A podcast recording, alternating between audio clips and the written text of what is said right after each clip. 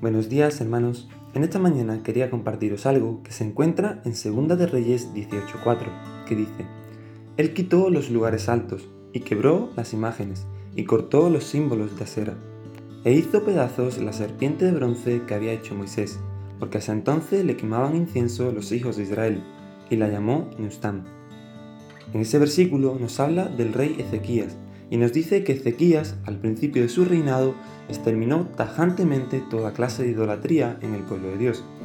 Y esto me llevaba a pensar que muchas veces nosotros nos descuidamos y tal vez no adoremos imágenes, pero dejamos que otras cosas sean el centro de nuestras vidas, que tomen el lugar que le corresponde a Dios. Cuando en nuestras vidas hay ídolos, esto nos lleva a desenfocarnos, porque no estamos centrados en Jesús.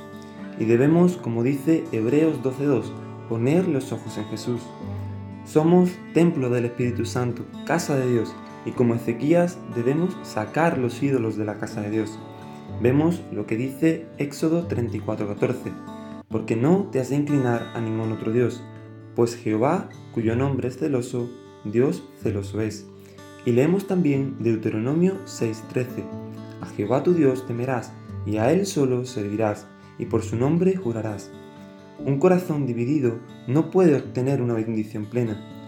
Derribemos hoy esos altares. Como Daniel, no adoremos a otros dioses y como Ezequías, quitemos esos ídolos de nuestras vidas. Dios te bendiga.